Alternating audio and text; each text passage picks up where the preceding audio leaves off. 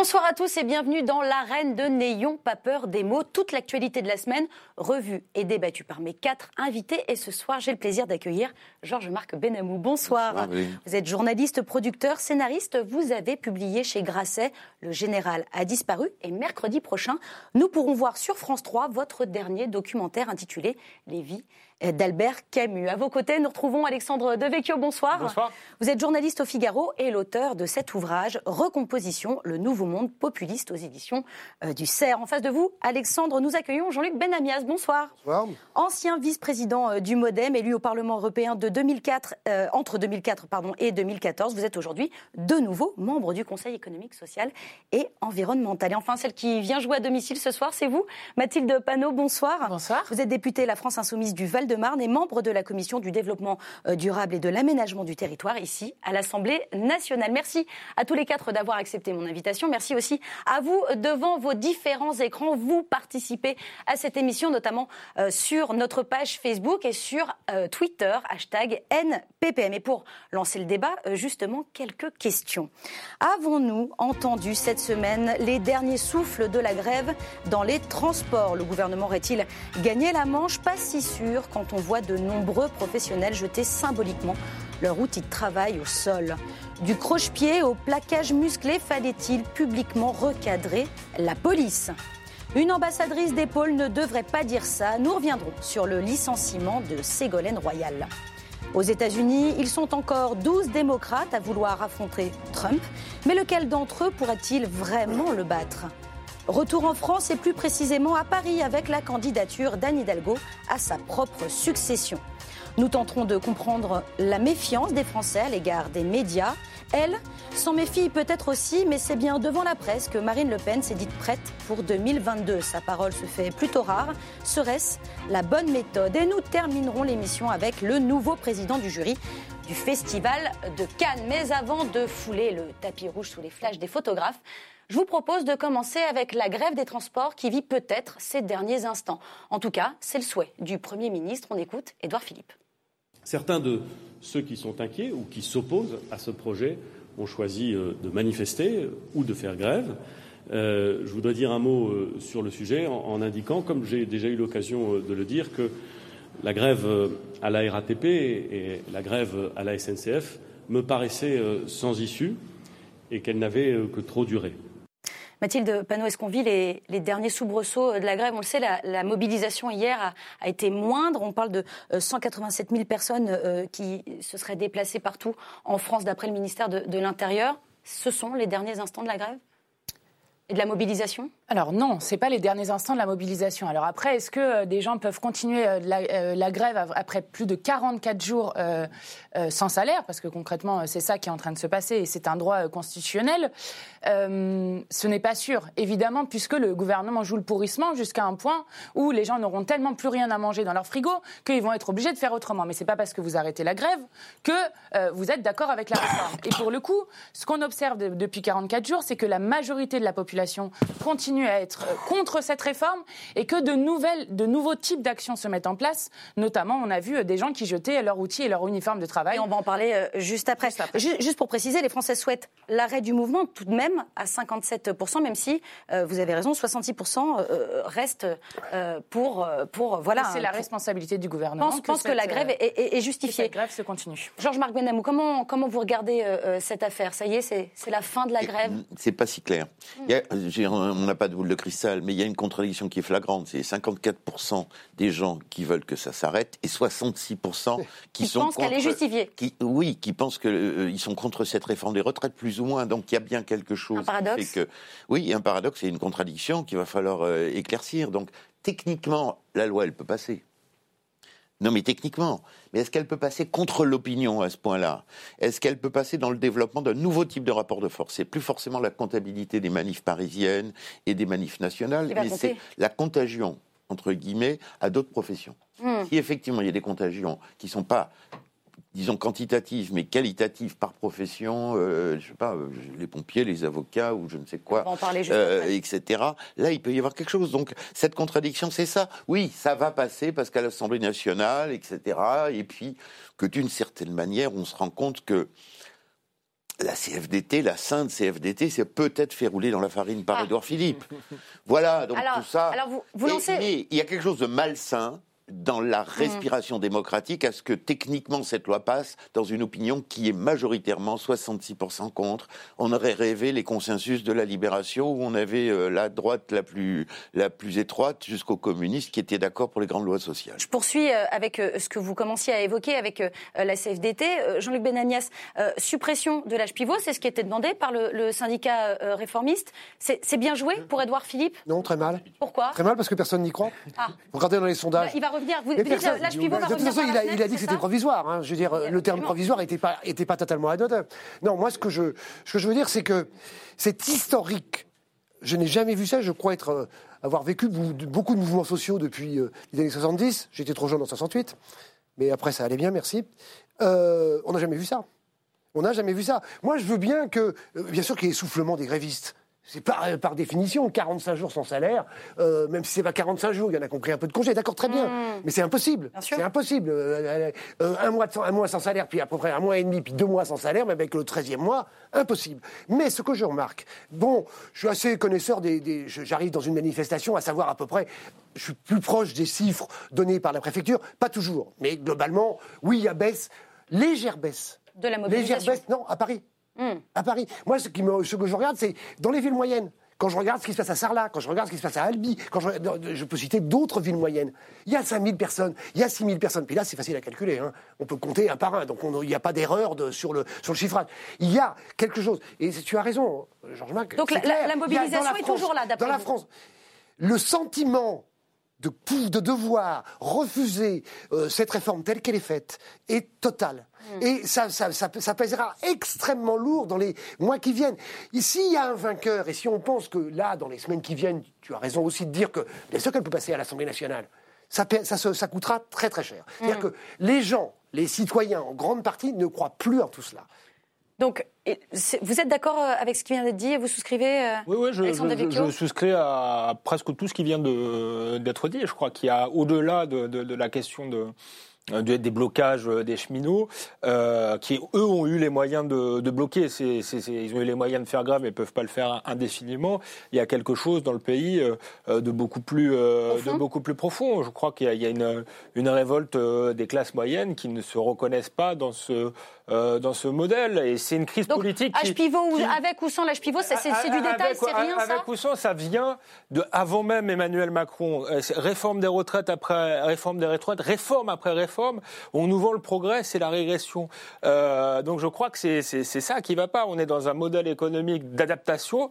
Euh, seulement l'adaptation, euh, c'est toujours moins, moins. Et je crois qu'il y a une grande incompréhension des classes moyennes qui travaillent et qui comprennent pas pourquoi leur modèle social est toujours réduit et qui se disent il y a peut-être d'autres solutions que toujours nous nous faire payer. Donc donc il y a une grande insécurité là-dessus qui va à mon avis bien au-delà euh, de la fonction publique euh, qui a, manifesté. Alors au-delà, au-delà de supprimer l'âge pivot, il y a eu aussi cette, main tendue avec cette conférence de financement. De Panot, qu'est-ce que vous en pensez? C'est un peu donner le bébé au syndicat C'était malin de la part aussi du, Premier ministre? Non, il y, a, un problème de démocratie. Moi, je suis d'accord avec ce qui a été dit précédemment. Vous vous rendez compte que alors, il y a plus de la majorité de la population, euh, de la moitié de la population qui est euh, contre cette réforme. On va discuter un texte à l'Assemblée, évidemment que ça va passer parce qu'ils ont une majorité absolue, mais euh, on va discuter un texte avec hein. un tiers des décisions qui seront prises par ordonnance par le gouvernement.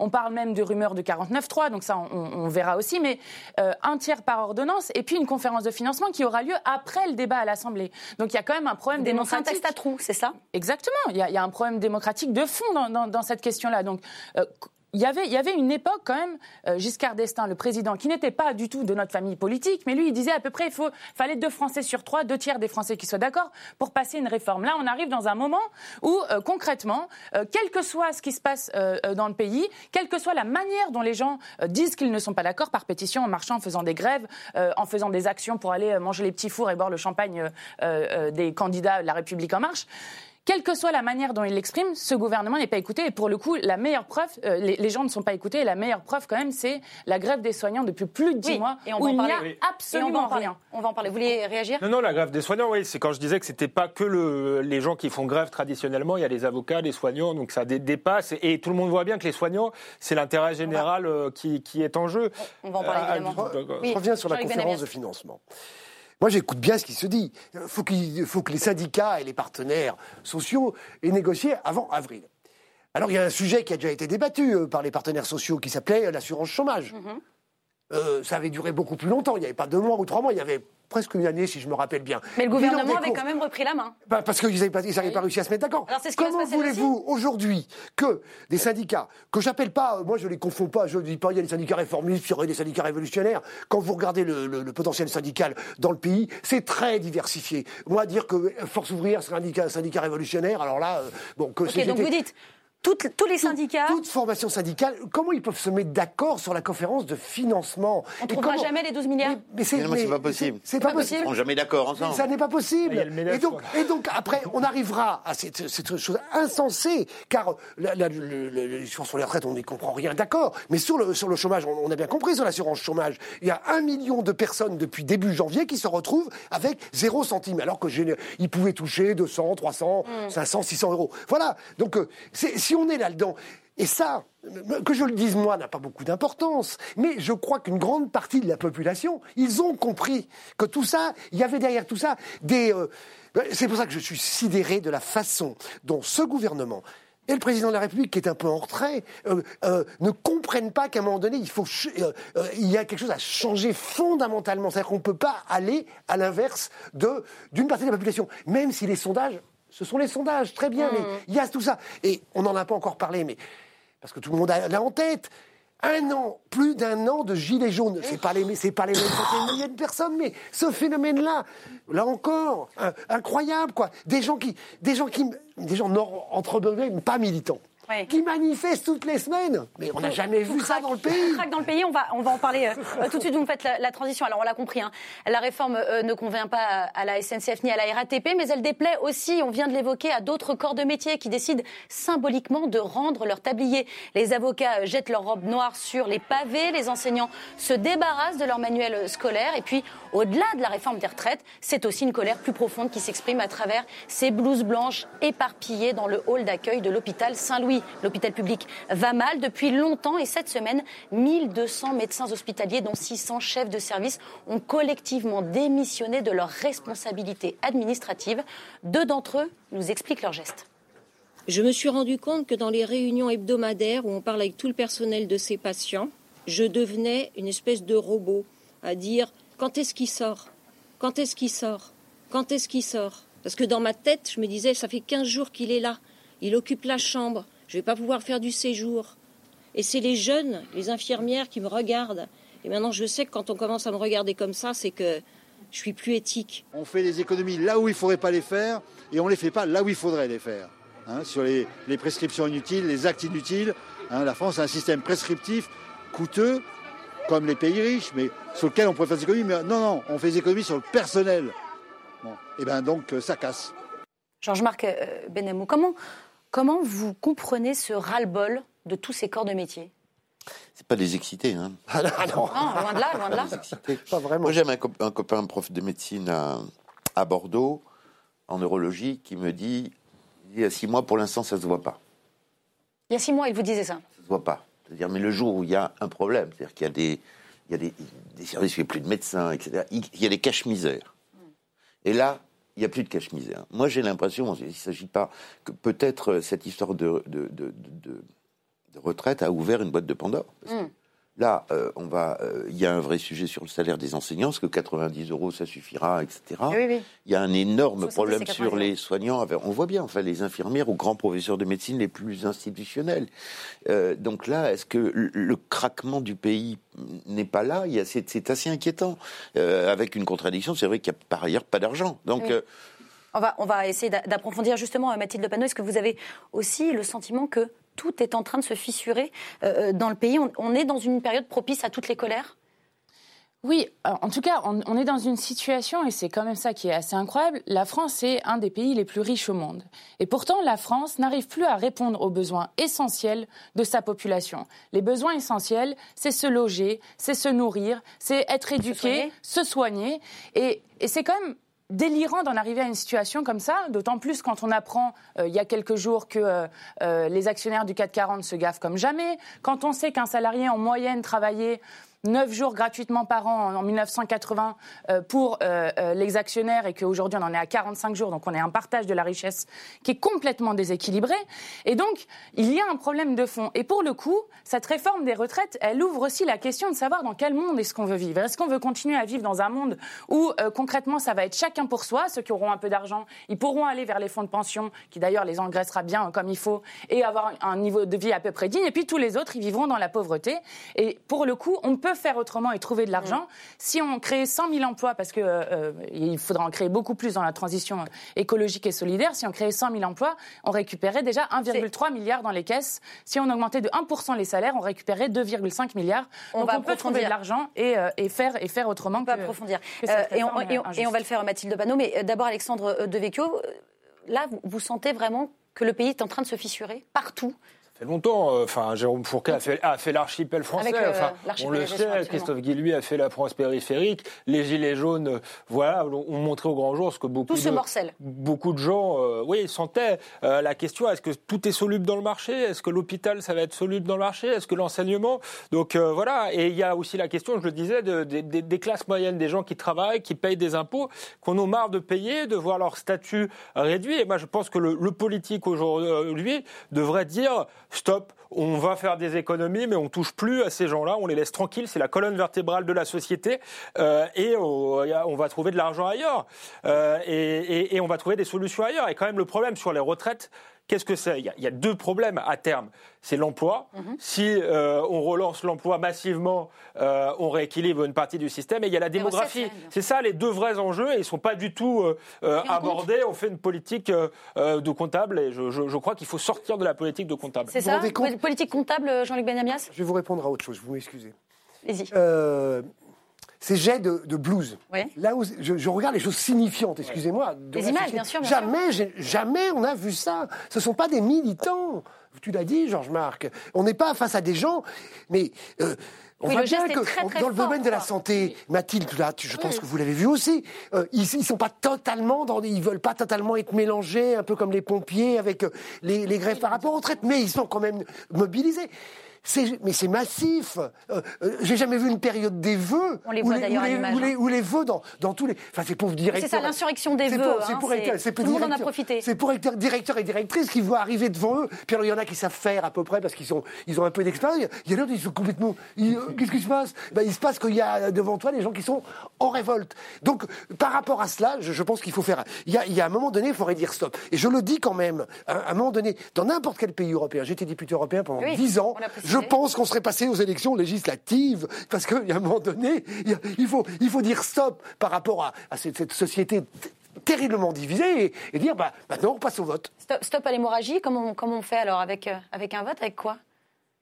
Pourquoi, pourquoi pas faire, faire un vote, effectivement. Mais déjà, la première des choses, c'est qu'il faut reculer, euh, reculer sur la réforme. C'est ce que, c'est ce que demandent euh, les gens qui sont dans la rue, c'est ce que demandent les gens qui font grève. Et on retire la réforme et on rediscute. Parce que pourquoi c'est un geste symboliquement très fort, ce qui est en train de se passer, de jeter son uniforme et ses outils de travail? C'est de dire, bah, puisque vous êtes si fort, puisque vous nous entendez pas depuis des mois et des mois, que, parce que quand même, on est dans une démocratie où vous avez raison de, de le redire, depuis un an et demi, le peuple est dans la rue, alors euh, dans, dans ses diverses composantes? Mais depuis un an et demi, c'est très très long, avec une absence de réponse qui est absolument sidérante. Et donc, c'est aussi une manière de dire, puisque vous êtes si fort, bah, faites sans nous et, et, et, débrouillez-vous. Et de montrer que ceux et ceux qui font la France au quotidien, bah, c'est justement ceux qui sont en train de se mobiliser aujourd'hui. Alors, certains corps de métier vont justement dans ce système de retraite pourront sauver leur caisse, euh, notamment, je pense aux, avocats, à certains pilotes, aux pilotes aussi, euh, tout simplement. C'est quoi? C'est plutôt une bonne, voilà, c'est une manière de les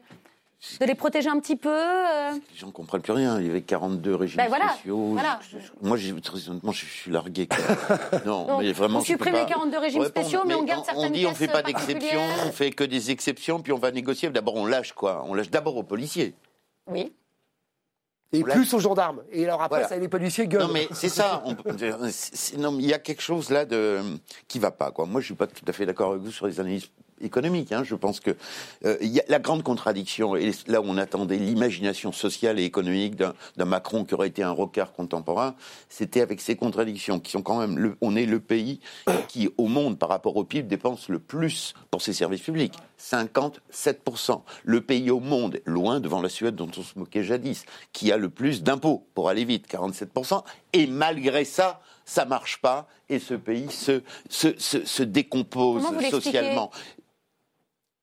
Qu'est-ce qui, qu'est-ce qui marche pas alors? C'est pas, c'est pas l'argent, c'est peut-être la manière dont il est distribué, c'est peut-être l'organisation, c'est peut-être l'imagination sociale, c'est peut-être que quand on fait un grand livre blanc de la sécurité, on associe les flics, on fait pas ça en chambre avec des préfets qui sortent de l'ENA, c'est peut-être consulter, euh, rompre avec la technique, euh, disons la loi Bachelot, qui consiste à, à mettre que des gestionnaires à la tête des hôpitaux et à virer les médecins, enfin faire une politique humaine Hmm. et non pas bonapartiste et technocratique. Oui, technocratique plus que même, euh, justement, c'est ça, ce qui- c'est ce qui se passe pour revenir justement plus précisément sur le problème de, de l'hôpital euh, public. Oui, c'est un problème d'idéologie managériale euh, pure, euh, pure et dure. Moi, je crois que le grand plan d'urgence qui avait été annoncé, qui a été annoncé en Mais on veut novembre. faire des économies, on met des managers. Enfin, il faut, à un moment donné, il faut laisser faire les médecins. Je pense que c'est eux qui et les personnels soignants, c'est eux qui connaissent le boulot. Euh, donc, on, donc euh, oui, il faut arrêter la politique de, de là. Ils disent, ils font plus de, de bureaucratie et de paperasserie ce que de, s'occuper les- des, des- des patients. Donc, à un moment oui. donné, s'il y a des gens qu'il faut virer, c'est les hauts fonctionnaires qui réfléchissent à restructurer euh, l'hôpital. Il faut peut-être euh, et concerter des gens qui, qui travaillent, qui travaillent avec une blouse, justement, Mm. et pas euh, dans un bureau. D'un mot pour terminer ce, ce thème, l'hôpital public, comment, comment vous voyez les choses là dans les, dans les mois à venir? Ils demandent qu'on ouvre des lits et qu'on donne des moyens. 10 000 C'est- ouais. quand même la, la base de, ce- de- de ce qu'il faut faire. Donc, euh, donc oui. moi, Donc ce plan d'urgence Je pense que c'est bien plus économiquement intéressant de mettre de l'argent dans l'hôpital public pour que toute la population puisse être soignée et qu'on n'arrive pas trop tard lorsque les gens, parce qu'en plus la maladie n'a pas de frontières, contrairement à ce que certains au gouvernement euh, pourraient penser. Euh, c'est bien plus intéressant de faire en sorte qu'il y ait un hôpital public qui fonctionne, qui ait un service public digne de ce nom, euh, que de créer de la souffrance absolument partout et de faire en sorte que beaucoup de gens dans le pays ne se soignent même plus. On vous a entendu. Alors, autre thème euh, qui a fait l'actualité euh, cette semaine, c'est ce recadrage. Une mise au point réalisée par le chef de l'État en personne lors de son déplacement à Pau. Du croche-pied ridicule au plaquage mortel, la liste des abus s'allonge pour les forces de l'ordre. Emmanuel Macron a donc demandé directement au ministre de l'Intérieur de raisonner ses troupes. On l'écoute. J'attends nos policiers et de nos gendarmes la plus grande déontologie. J'ai demandé au ministre de l'Intérieur là-dessus de me faire des propositions très concrètes. Il y a eu très clairement des images. Il y a aujourd'hui des affaires dans lesquelles je ne veux pas me prononcer, elles sont devant la justice. Des comportements qui ne sont pas acceptables ont été ou vus ou pointés. Je ne veux pas en faire la majorité du genre, je ne veux pas généraliser et je ne veux pas que justement ça atteigne la, la crédibilité et la dignité de nos professionnels des forces de sécurité intérieure. Mais pour cela, il ne faut avoir aucune complaisance. Et donc, je souhaite que le ministère de l'Intérieur puisse me faire dans les meilleurs délais des propositions claires pour améliorer la déontologie, les éléments de contrôle et que la justice puisse continuer à travailler sur ces cas. Alors, Alexandre Devecchio, euh, on vient d'entendre le président. On a, aussi pu suivre euh, les vœux de Christophe Castaner. Ils ont du mal à parler de violence policière, d'utiliser ces termes. Ça vous choquerait qu'on parle de violence policière? Je pense qu'ils ont, ils ont raison de ne pas forcément utiliser ce terme-là, parce que viol- violence policière comme ça, on a l'impression que tous les policiers sont violents, que c'est un problème euh, structurel. Donc euh, moi, c'est c'est pas forcément euh, un terme que, que j'emploierais. Par contre, moi, ce qui, me- ce qui me gêne un peu, euh, c'est que je crois que c'est les premiers responsables de la situation. Euh, je n'ai pas envie de jeter la pierre aux policiers parce qu'ils font un métier difficile. Dans certaines cités, c'est extrêmement compliqué. Ils font partie des gens euh, qui sont pressurés, dont les heures supplémentaires sont pas payées. Donc, des millions pas les premiers responsables, hein, mais, mais le, le- le gouvernement, là encore, est totalement incohérent. Souvenez-vous, les Gilets jaunes, on a eu l'impression qu'à ce moment-là, c'était open bar, qui pouvait y aller. Pardon, euh, on a vu quand même un ministre de l'Intérieur qui n'a jamais... euh, il disait bon la situation est exceptionnelle, etc. Allez-y les gars. Il n'a pas dit tout à fait ça, mais euh, voilà. Donc là, la crise des gilets jaunes est passée. Bah, ils se rendent compte que peut-être qu'il y a des mauvaises pratiques, euh, voilà, qui se sont mis, euh, qui se sont mis en place. Mais c'est un peu eux qui ont. Alors je veux bien que c'était un moment compliqué dans l'histoire de ce pays et que les, mais je pense qu'il aurait été du rôle de l'État de ce, à ce moment-là de dire il faut être ferme, il faut être intransigeant sur ces questions-là parce qu'ensuite c'est la police qui va être payée, c'est une institution dont on a besoin et on n'a pas besoin vraiment en ce moment qu'elle soit fragilisée. Et en parlant de mauvaises pratiques, comme vous venez de, de le dire, euh, le président de la République a demandé à ce qu'on améliore la déontologie. Comment vous comprenez euh, euh, cette, euh, cette demande, cette requête Je, je ne la comprends pas parce que je pense Comment que on une- améliore la déontologie Oui, parce que c'est une politique qui, est- qui a été volontaire. Elle a été volontaire après, euh, les- après décembre de l'an dernier, pas cette année, mais de, de- il y a un an et demi, après les histoires de, de, de la, de, de, de- les des Champs-Élysées. Euh, C'est cette politique volontaire de rentrer dans l'art et, et- et d'y aller sans, sans, sans, sans douceur aucune. Et ça a donné des, des, des centaines de personnes, des milliers de personnes blessées, des gens... Oui, oui. Des gens euh, Jean-Luc, Oui, mais j'entends. euh, c'était l'État, la violence, le monopole de la violence légitime. On est passé d'un moment de faiblesse, comme disait Alexandre, c'est open bar, à un moment euh, musclore, quoi. Hein On sort les muscles. ok. Peut-être que c'était une question de réglage. Non, Parce non, que, dans un premier temps, il faut se rappeler que l'Élysée failli être pris par, euh, par mille cinglés qui étaient Ouais, dans la rue. Enfin, en tout cas, ils sont dangereusement approchés.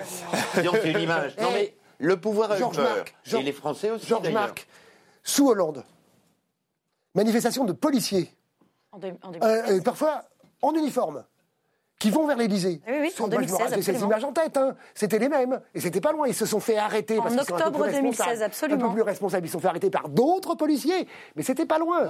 Donc attention. Non, non, je dis, moi je vois bien la difficulté pour les forces de l'ordre structurées. Je vais prendre un exemple. Euh, euh, parce que des images, il y en a partout de violents. Euh, C'est des images de Toulouse où malheureusement ça pète régulièrement.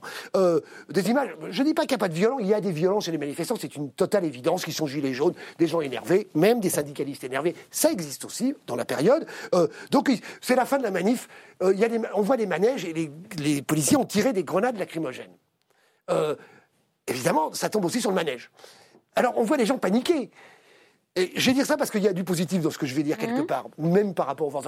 On voit un, un policier euh, avec son casque qui, alors on se dit, il s'approche d'une famille, il prend, le- il prend l'enfant et je pense qu'il est en train de dire, parce que ça s'arrête là, il est en train de dire au- à la famille avec les enfants en disant, bon, suivez-moi, je vais vous sortir de là, quoi, globalement. Donc, mais après, il y a quand même des, des- on a vu des images, mais plusieurs, parce que là, ça me fait marrer, moi, excusez-moi, marrer entre guillemets. Ça du croche-patte, c'est- c'est odieux. Euh, L'histoire de, de- du, LBD tiré à bout portant, c'est odieux. Mais oui, j'en ai vu 10 000.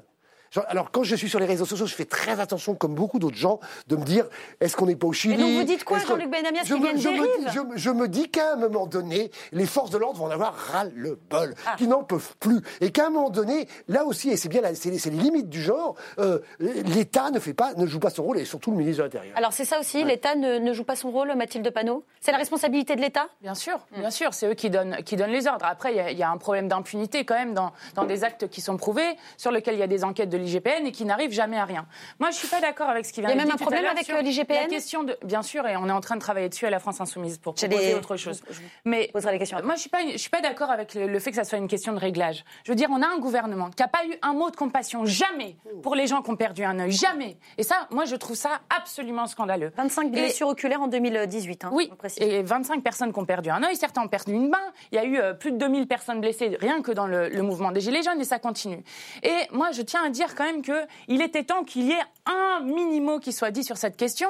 Mais maintenant, c'est le temps des actes et ça fait longtemps qu'on le demande. Parce que quand même, la France s'est fait condamner par l'ONU. La France s'est fait condamner par le Conseil de l'Europe. La France est prise en exemple euh, euh, aujourd'hui par des sénateurs d'extrême droite au Chili pour dire faisons comme la France pour réprimer les manifestants. Bah, moi, j'ai rencontré... enfin, il y a- Moi, il y a j'ai mieux, hein, rencontré comme des- méthode, hein. des manifestants à Hong Kong qui disaient, bon, outre le fait qu'on achète des armes françaises, bon déjà, Ouais. euh, c'est les, les policiers français qui nous donnent euh, des conseils sur comment est-ce que euh, on maintient euh, l'ordre justement dans le désordre, parce que parce que c'est pas euh, une bonne euh, politique et une bonne euh, doctrine politique qu'ils sont en train de mettre en place. Donc c'est dangereux, c'est irresponsable ce qu'ils sont en train de faire. Et alors quand est-ce qu'ils vont enfin interdire les armes de guerre comme les LBD, les Gli F4 que la France est la seule à utiliser? Quand est-ce qu'ils vont interdire les plaquages ventraux qui ont déjà causé la mort d'Adama Traoré, de Cédric Chouviat Parce que ça, c'est des propositions qu'on fait Alors. depuis longtemps et qu'on fait des veux- instances alors, internationales. Là, là où on, est- On on va- est on va tous à peu reprendre près évidemment d'accord sur une idée, c'est que la gestion sécuritaire d'un an et demi, c'est une gestion sécuri- sécuritaire d'une crise sociale. Je, je crois que c'est ça Et qui est à l'origine de, de- de tout ça, et on en est tous d'accord. Et cette Et gestion, ça fait quand même un an et demi d'insécurité euh, physique dans la rue, enfin d'insécurité ré- réelle, qui, qui est un spectacle Et cette gestion du mouvement social, vous la, Donc, de- dans- du point de vue de- de- du maintien de l'ordre, une vous la gestion jugez comment sécuritaire. Mais c'est une gestion uniquement sécuritaire. Et c'est ça qui est dangereux. Donc, d'une certaine manière, les flics sont la chiracanon du- d'un pouvoir qui essaye de se, protéger et ça dérape. Et je pense qu'on peut arriver, d'un point de vue républicain, à une double exigence. Je sais que les syndicats de police ne sont pas d'accord, mais qu'on peut continuer à être la France de Charlie qui voulait embrasser ses flics et être très solidaire et exiger une éthique absolue, y compris. Avec le numéro de matricule. porter le, le numéro de, de matricule. Il n'y a pas de contradiction entre une police de la nation, pour reprendre une expression euh, proche de, de Jaurès, c'est pas tout à fait, etc. Et en même temps, là, une demande d'exigence Mm. absolue. Euh, Il n'y a pas de contradiction et ça, les syndicats de police n'ont pas l'air de. Sont- Ouais. ouais, de- de- Alors, je- je, d'adhérer je suis d'accord avec ça, mais je voudrais quand même rebondir sur ce qui a été dit. Je pense qu'il ne faut pas non plus compa- comparaison n'est pas raison. Enfin, il n'y a pas eu de mort euh, non plus. Non, il n'y a, pas eu quasi, il n'y a, pas eu- de mort. Je ne pense pas qu'on soit au Venezuela non plus. Donc, il faut quand même euh, remettre les choses en bon ordre. Et puis, il y a quelque chose moi qui me choque, c'est-à-dire que euh, il y a disproportion de force parfois face à des citoyens qui sont des manifestants un peu énervés. Euh, et euh, de l'autre côté, il continue à avoir les, les zones de non-droit qui prospèrent, les black blocs qui viennent pourrir euh, chaque manifestation. Donc il y, a- il y a quelque chose de, de très surprenant. Moi, je ne comprends pas comment est fait ce, ce maintien de l'ordre. On laisse euh, des gens dont on sait qu'ils sont violents structurellement euh, continuer. Et de l'autre côté, on, on est fort avec les faibles. C'est, je crois, qui, ça qui, est- qui fait qu'une partie de la population ne, que vous ne en pensez, comprend plus cette politique de maintien Ouais, ça, euh, moi, ce qui me sidère, c'est- les Black Blocs, c'était, ça n'existait qu'à Paris et que sur une grande ville. Ça n'existait pas à Rennes, à Nantes, à Bordeaux, à Toulouse, à Marseille, par, de temps en temps. les zadistes Ah, mais ça. arrêtez, c'est- ça n'existe Mais moi, pas. je suis d'accord que C'est- énervement, Black énervement c'est scandaleux la manière dont- dont ça minoritaire, n'a pas été certes, géré. Pardon, des minoritaires certes de la population, cet énervement, il est là structurellement. C'est incroyable. C'est-à-dire que euh, moi, je, je n'ai jamais vu ce pays aussi divisé. Je suis comme tout le monde. Je dis à un moment donné, mais ça suit. Arrêtons. Ça n'a pas de sens parce que euh, ce pays a de quoi euh, euh, normalement gérer des, des- des conditions euh, normales, tout ça. Et, et là, on est dans un truc où ça va de pire. Mais je, je, je, je n'agis- je n'invente rien de pire en pire. ça- Mathilde. Il y, a- il y a quand même eu euh, des morts. Il y a eu euh, euh, Zineb Redouane Zineb. qui, est, qui Oui. est morte à Marseille avec, euh, avec une grenade qui est arrivée à sa fenêtre. Euh, Cédric Chouviat, euh, il est arrêté à la base parce que euh, sa plaque d'immatriculation euh, est sale. Enfin, je veux dire, normalement, on ne doit pas mourir d'un contrôle de police parce qu'on utilise des méthodes que pratiquement la seule, enfin, qui sont interdites d'ailleurs dans d'autres pays. Alors, ceux qui vous répondent que c'est justement l'épuisement des forces de police qui fait que voilà, la bavure, elle, elle- elle était là, elle était sous-tendue, puis elle, est- elle est arrivée à ce moment-là. Mais là, on n'est pas dans une manif. c'est pas, pas une question, c'est pas une, c'est pas des bavures en fait. C'est ça la, la- la- la question. Il y a, il y, a un, il y a un côté répété à des choses. Donc à un moment, il faut que évidemment les responsables, lorsqu'ils sont, euh, lorsqu'il y a des preuves pour montrer qu'ils sont coupables, ils soient punis, ce qui n'est pas le cas aujourd'hui. Mais surtout, il y a une responsabilité des ordres qui sont donnés. Je veux dire, il faut pas qu'on banalise les choses. Là, on va en manifestation. Moi, j'y vais très souvent. J'y étais euh, encore euh, hier. On va en manifestation, on se fait gazer, on se fait nasser, parfois matraquer. Et puis, c'est presque une manifestation normale. Mais il ne faut pas qu'on banalise cette violence-là. C'est pas normal d'avoir des ordres qui euh, séparent des cortèges en deux, qui les nassent à des endroits et qui du coup font monter la pression dans des cortèges, qui font que c'est pas normal qu'on perde un œil en manifestation en 2019 ou en 2020 en France. Moi, je- C'est pas je- possible je- de continuer je- comme je ça. Pense D'un que- mot, euh, je pense qu'il y, a la- il y a- Marc il y a- il y a les manifs, mais il y a ces images de Monsieur Cédric. euh, euh, c'est pas possible. On, on- moi, il y a ces images où on le voit plaqué au sol, Oui. On voit les jambes bouger pendant quelques secondes, Oui. on voit trois hommes sur lui, et à un moment donné, les jambes ne bougent plus. Et c'est cette sauvagerie ordinaire, pardon, qui est détachée des manifs. Mhm. euh, qu'il faut. Donc, c'est la police de la nation, ou alors c'est une bande rivale contre les citoyens. Mhm. Donc, il faut qu'on choisisse. Bien sûr. Ima- ces images-là, malheureusement, vous les avez. Je dis pas que c'est sage, la sagesse en banlieue, dans les cités, c'est toujours très, c'est extrêmement compliqué. Mais ces images-là, en banlieue, ils la voient souvent. Oui, Bien sûr. aussi. D'un mot, les vous euh, les, pompiers, se- On les, va les- avancer, les hein. pompiers se prennent aussi des frigos Ah, mais c'est- en, en- en banlieue. c'est- donc, c'est atroce, compliqué aussi. Non, le- euh, simplement, euh, oui, encore une fois, je me souviens d'Emmanuel Macron quand une vieille dame s'était fait bousculer à Nice, Mmh. disant qu'elle avait rien à faire dans une manifestation. Donc euh, maintenant, elle est bien gentille de dire la, dé- la déontologie. La vérité, c'est que ce gouvernement est devenu le parti de l'ordre. Pour une petite minorité qui veut l'ordre à tout prix, euh, pour lui faire plaisir. Euh, il joue la stratégie du pourrissement. C'est vrai pour euh, les gilets jaunes, etc. Et c'est vrai aussi pour ce dont on a parlé tout à l'heure, euh, les grèves. Je crois que c'est cette stratégie-là est élue avec 25% de la population contre tous les autres. Et je pense que c'est extrêmement dangereux pour Une le pays. phrase. Une Juste, pour expliquer va- pourquoi c'est très dangereux aussi pour la suite. C'est parce que là, on est en train de détruire toute la relation de confiance qui existe entre la population et la police. Et. Et lorsqu'on a peur de la police, qui normalement doit être un service public, au service de la protection de la population, alors on a tout raté et il faut que la, police redevienne un service public et une police républicaine. Allez, on avance, on avance avec la stupéfaction sur euh, les banquises du Nord comme du Sud. L'ambassadrice d'épaule a été licenciée par le Quai d'Orsay après s'être assez distinctement opposée à la réforme des retraites. Le Premier ministre a voulu préciser les motifs du limogeage Ségolène Royal. On l'écoute. Nous avons demandé à, Madame Royal euh, quelle était sa, position sur euh, cette euh, nécessaire obligation de réserve et le respect qu'elle doit à cette obligation de réserve. Elle fera sans doute valoir ses observations et nous aurons l'occasion de prendre une décision après avoir lu et, réfléchi à ces observations. Je pense que la clarté sera utile.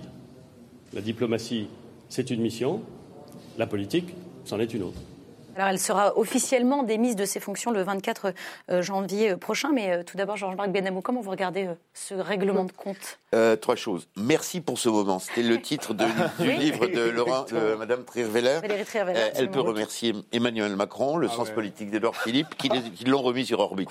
Moi, je n'avais aucune Voilà, sympathie pour euh, Ségolène Royal. Je l'ai combattue en 2007. Mais là, elle est remise sur orbite. On cherchait un candidat, quelqu'un qui fait l'air. Et quelqu'un Ouais. pour qui on peut avoir un peu de sympathie. C'est gagné. C'est un... Deuxième chose, c'est vrai que c'est pas joli, qu'elle a probablement, etc. Bon, enfin, elle était bénévole et qu'il y a comme ça une, des zones grises dans la République, hélas. Ah, alors, Euh, vous revenez sur donc, l'enquête qui a été euh, lancée par le parquet, c'est ça, euh, sur euh, ouais. l'utilisation de Euh, l'argent autour voilà. de sa mission, quoi. Bon, écoutez, alors, ok, on va regarder, mais cette histoire, quand même, de la part du pouvoir, manque de grandeur, quoi. C'est pas n'importe qui. Elle a fait 47%. euh, elle a failli représenter euh, la nation, en tout cas la moitié de la nation. Elle a soutenu Macron. Elle a ouvert sa gueule. Ça manque de grandeur. Il y a un côté petit règlement de compte un peu, voilà. Donc c'est pas bien politiquement, c'est pas intelligent, ça la remet en scène. Ça manque de grandeur. Et enfin, moi, je voudrais qu'on lance une mission, moi, citoyen qui paye des impôts, sur toutes les ambassadeurs thématiques. Tous. Je le demande Oui. solennellement ici, puisqu'on est dans une instance de la République. Il faut que l'Assemblée nationale Je se saisisse que- de cette que question de tout, et pas dans deux ans, très vite, Ouais. puisque on sait qu'il peut y avoir une certaine diligence de la justice. Mais il y en a marre. Ça, sinon, c'est un règlement de compte personnel. Hmm. Démontrons que c'est pas un règlement de compte personnel. Alors, vous êtes euh, d'accord en tout point avec ce que vient de dire Georges-Marc Benamou Pour, pour moi, pour moi, c'est un peu une guerre de palais. Euh, Emmanuel Macron, il avait décidé euh, de, de faire une nomination pour, euh, bon, pour des fins politiciennes, continuer à détruire le parti socialiste. Ah, Moi, c'était ça, d'accord. Bon, ouais, on- Plus, je- que de... Oui, c'est ça, pour l'éloigner Oui, je- très loin. Tout et- à la fois, quoi. Oui, Ouais. enfin, je, je pense, mais, mais, mais quand même, là, là, où, là où il y a un problème et quand même qu'il y a un, un enjeu politique extrêmement fort, c'est de savoir quel rôle joue la France dans l'épaule. Parce que concrètement, là, on est sur un enjeu mondial extrêmement important, un enjeu à un endroit où il y a des enjeux territoriaux très forts, il y a des Oui. puissances qui s'y intéressent de très très près, et je pense que la France doit y jouer un rôle, notamment pour aller vers l'interdiction de l'exploitation des sous-sols, pour observer euh, la fonte euh, des glaces qui va beaucoup plus vite même que, le- que ce que les scientifiques euh, avaient, euh, avaient prévu, et euh, voilà pour, pour, pour être sur des points stratégiques sur lesquels la lutte contre le changement climatique et l'effondrement de la biodiversité est extrêmement important, et ça, ça passe un peu à l'as, et je ne vois pas bien le rôle euh, que joue la France aujourd'hui, et c'est plutôt ça qui m'inquiète. On va, on va poursuivre, évidemment. Georges-Marc a raison, il faudrait surveiller tout ça. Enfin, regarde, surveiller, le terme est impropre, mais regarder tout cela. Ce sont des postes absolument symboliques. Et ça se voit d'ailleurs dans le, le- le- le potentiel financier qu'on- dont ils ont, qu'ils ont à disposition. 100 000 euros pour euh, euh, ma- Madame Royal, euh, sans doute des salariés à côté hein, payés par l'Assemblée nationale ou je sais pas, ou par l'État. Mais c'est pas la, la- la vraie diplomatie, ne se passe pas là. La vraie diplomatie, euh, Mathilde, elle se passe, tu le sais, enfin vous le savez, pardon, elle se passe ailleurs. C'est-à-dire, et là, les questions sont justes. Qu'est-ce qu'on fait par rapport à tout cela? Quel est le rôle de la France par rapport à ça? C'est pas très transparent. Parce que on met Michel Rocard, que j'adore, hein, euh, en, en avant par rapport à ça. Il était un peu plus en fonction que, sans doute, Ségolène Royal. Plus impliqué? Je, je- Un peu plus, mais pas beaucoup plus. Ah. Parce que parce que c'est la vie. Parce que ces postes-là, je le répète, sont des postes Comment symboliques. ça, c'est la vie? Ah oui, donc c'est des postes qui ne servent à je rien. peux c'est ce que vous êtes raconter en train de une, une histoire personnelle. Ah bah oui, bien sûr, avec plaisir. Euh, C'est vrai que moi j'en avais parlé avec Nicolas Sarkozy, qui avait, qui avait ce, ce- ce- à la fois euh, faire un signe à ce vieux monsieur qui était Michel Rocard, parce que j'étais proche ça. des deux, euh, et que c'était une manière de gratification de la part de Sarkozy, de neutralisation et de manière d'occuper la fin de vie de ce grand Premier ministre. Donc il y avait une sorte de générosité de la pratique républicaine et il a plutôt joué le jeu plus que, que Ségolène Royal. Mais on est toujours dans cette zone floue, c'est pas très utile. Ah. Voilà. Ouais, en plus, elle n'est pas, démise parce qu'elle, a- il y a eu ces enquêtes, mais on ne sait pas ce qu'elles vont donner. Et là, elle est démise parce que Parce qu'elle a critiqué. Euh, Parce qu'elle a critiqué le, le- gouvernement. le Donc ça, c'est, on voit bien la psychologie euh, d'Emmanuel Macron qui ne tolère aucune critique. Ça rappelle la première, la première polémique de son mandat avec le général de Villiers où il avait dit c'est moi le chef. Euh, Mm. euh, je, je trouve infantiliser les gens à ce point-là, Et euh, c'est assez ridicule. Et effectivement, quand on connaît Ségolène Royal, psychologiquement, c'est une erreur Ah. incroyable. Elle était au pôle Nord, il fallait l'y, L'y laisser. Enfin, il fallait pas parce que moi je dis chapeau l'artiste, c'est pareil, c'est pas ma politiquement, c'est pas forcément ma famille politique, euh, Ségolène Royal, mais euh, je l'ai trouvée extrêmement brillante dans la politique, peut-être politicienne, mais on voit que c'est un métier, c'est une professionnelle euh, Ah, ça, ça, ça, c'est un de la politique et, et dans un nouveau monde. Sans saveur, sans odeur, aseptisée, pasteurisée, eh ben elle a des couleurs, euh, elle s'oppose, elle fait du bien, et finalement elle va devenir la Elle porte peut tirer son épingle du jeu. De, je ne de- sais pas si au, au fond elle fera un résultat, mais elle est en train de devenir la porte-parole de tous ceux, d'ailleurs gauche, droite euh, confondus, qui sont énervés par l'arrogance, l'attitude hautaine euh, du gouvernement. Et franchement, politiquement, ils n'avaient pas besoin de Allons ça. plus loin, Je- allons plus loin, je- Jean-Luc Benamias. Est-ce qu'elle peut ressouder le Parti Non, socialiste moi, je peux me tromper, mais je n'y crois pas. Je n'y crois pas parce que euh, elle, fait partie. Alors c'est un, ce sont des, des mots que j'emploie avec vraiment beaucoup de pincettes, mais elle fait partie pour une bonne partie de l'opinion publique du vieux monde, du vieux monde au sens réel, quoi. mais, non, mais j'entends. Attends, elle, est- elle est. Je suis entièrement d'accord. On lui a fait un cadeau. C'est un cadeau énorme. Elle réexiste. Elle repasse partout. Elle peut s'exprimer. Mais quand même, qu'est-ce qu'elle exprime? Parce que moi, je l'écoute beaucoup, Ségolène Royal, pour des raisons écolo fondamentales. C'est-à-dire, euh, qu'est-ce qu'elle fait Qu'est-ce qu'elle dit? Parfois, elle sort, des, elle sort vraiment des choses qui sont, qui sont pas dans le sens du temps. Quoi. Elle est, euh, quand elle a euh, ta- taxé euh, extraction, rébellion de, de, de- de terroristes, excusez, excusez-moi, c'est, c'est, c'est, c'est être totalement. Je, je veux bien qu'on soit critique, hein, on a le Oui, droit oui, d'être critique. Sur les actions, en tout cas, sur mais les pas actions. sur le fond. Mais sur le fond, des traités Oui. de terroristes. Attends, et, et ça, elle l'a dit. Et je parle, je parle pas d'autre chose qu'elle a dit aussi par rapport euh, aux jeunes à Mantes-la-Jolie, qui n'étaient pas non plus extrêmement brillants. Donc, euh, à ce niveau-là, je vois pas comment. Et par rapport au Parti Socialiste, je finis, là-dessus. Je ne vois pas, pour, l'instant, de porte de sortie quelqu'un qui va incarner euh, le- la social-démocratie moderne, écologiquement compatible. Je ne le vois pas. Je vois pas cette personne. Mais c'est pas Ségolène. Qu'est-ce que est-ce que- est-ce qu'elle vous fait peur pour euh, 2022, Ségolène Royal? Est-ce que vous dites ça y est, c'est ça peut potentiellement être un, une nouvelle adversaire? On n'avait pas pensé à elle, mais là. euh, Non, non, non, elle, elle me fait pas peur. Enfin. Il faut quand même penser que euh, les, les gens, ils ont eu quand même, euh, euh, enfin, ils ont, ils ont une mémoire de ce qui s'est passé euh, euh, sous, euh, sous, sous le dernier quinquennat euh, de François Hollande. Euh, ça a fait beaucoup de mal à- à- au mot euh, gauche, d'ailleurs, qui, qui a été euh, complètement foulé du pied à ce moment-là, notamment parce qu'il y avait eu des promesses qui ont été faites qui n'ont jamais été tenues. Bon, on parle de renégo- renégocier les traités européens, mais ils avaient mis, promis de mettre en place, on parlait tout à l'heure des violences policières, le récépissé contre le contre le faciès qui n'a jamais été fait. Enfin, plein de choses qui n'ont jamais été faites. Donc, donc je pense qu'il y a un discrédit qui est amené sur, sur la politique qui a été menée et que les gens n'oublient pas. Hmm. Alors, je voulais euh, faire une petite pause euh, dans, le, dans le débat. On va essayer euh, tous ensemble de démêler le vrai du faux. C'est aussi ça hein, qui rétablira peut-être la confiance dans les médias. On en reparlera tout à l'heure. Alors, je vais vous soumettre trois informations glanées sur le net. Et vous allez tout simplement me dire si elles sont vraies ou fausses. Et on commence avec le Carlos Ghosn Challenge. Est-ce qu'il a vraiment été lancé au, au Japon, le Carlos Ghosn Challenge? Ça vous dit quelque chose? Vous avez envie de le tenter, Georges-Marc Non Ça existe ou pas, Alexandre Je sais pas, je vois bien un Fort Boyard, un truc, une émission d'évasion. euh, Pas loin, pas loin. Ah non, Ça existe je- ou pas Non, j'en sais rien. Mais moi, je vois un film, évidemment, il y aura un film sur sur Ah, peut-être. C'est évident. Alors, je, je- je vais vous donner la réponse. C'est totalement vrai, ça existe vraiment. Ça a été lancé par les internautes euh, japonais. Regardez ces photos. Imitant la technique supposément utilisée par l'ancien PDG de Renault-Nissan pour fuir le Japon, des internautes se photographient depuis quelques jours dans des malles d'instruments de musique et postent les clichés sur les réseaux sociaux. Allez, deuxième info, qui est peut-être une fake news, vous allez me le dire. Est-ce que la fille de Brigitte Macron est l'avocate de la CFDT Non. Mathilde Panot Non, elle a Non, fait un non. stage. La fille de Brigitte réponse, réponse non. est non.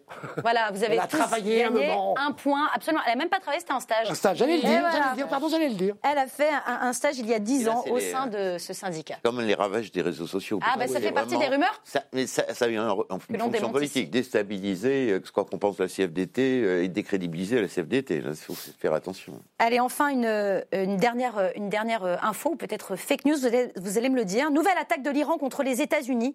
Les Iraniens auraient diffusé la recette secrète du Coca-Cola. Impossible. Non, Impossible. c'est Impossible. Impossible. Évidemment, le secret le mieux gardé du monde, peut-être. Et c'est très avez- bon. Vous avez raison. Bravo, bravo à tous les quatre. C'était évidemment une blague du Gorafi. Allez, on reprend euh, les choses sérieuses et on part maintenant aux États-Unis où avait lieu euh, cette semaine le dernier débat télévisé pour aider les électeurs à départager les candidats euh, démocrates. Les primaires commenceront par le caucus de l'Iowa le mois prochain. Alors, qui de Joe Biden, Bernie Sanders ou Elizabeth Warren osera tenir la dragée haute à Donald Trump? Eh bien, pourquoi pas une femme? Voici un extrait du débat. Tous ceux qui me connaissent savent qu'il est inimaginable que je pense qu'une femme ne puisse pas être présidente des États-Unis. Allez voir sur YouTube. Il y a une vidéo de moi datant d'il y a 30 ans parlant justement de la possibilité qu'une femme devienne présidente des États-Unis. La meilleure façon de parler de qui peut gagner est de regarder les bilans des victoires de chacun. Donc, une femme peut-elle battre Donald Trump? Regardez les hommes sur ce plateau. À eux tous, ils ont perdu 10 élections. Les seules personnes ici qui aient gagné toutes les élections auxquelles elles se sont présentées, ce sont les femmes. Alors, un démocrate peut-il vraiment battre euh, Donald Trump? J'ai cru comprendre que vous n'étiez pas euh, d'accord sur cette question, Jean-Luc Benamias et, Si, et si, je suis Mathilde mais je Mais alors, attendez, attendez. Pardon, je vais vous pardon, donner. Je vais... Ah pardon, excusez-moi, c'est Jean-Marc Benamou qui n'est pas d'accord. Pardon, je, suis- je- Georges. Georges-Marc Benamou, pardon. Ah. Et Mathilde euh, Panot, excusez-moi, j'ai lu euh, la mauvaise ligne. Du coup, je vais vous donner 45 secondes euh, chacun pour pouvoir défendre votre point de vue. Donc, Georges-Marc Benamou, vous avez 45 secondes pour répondre à cette question. Un démocrate peut-il vraiment battre Donald Trump? Je le regrette, et, et- et je- ma sympathie va plutôt au Parti démocrate, mais je le regrette pour, pour plusieurs raisons. La stratégie du Parti démocrate est une stratégie à gauche ou à l'extrême gauche toute qui fait que le centre ou une partie des modérés américains auront peur de voter pour lui.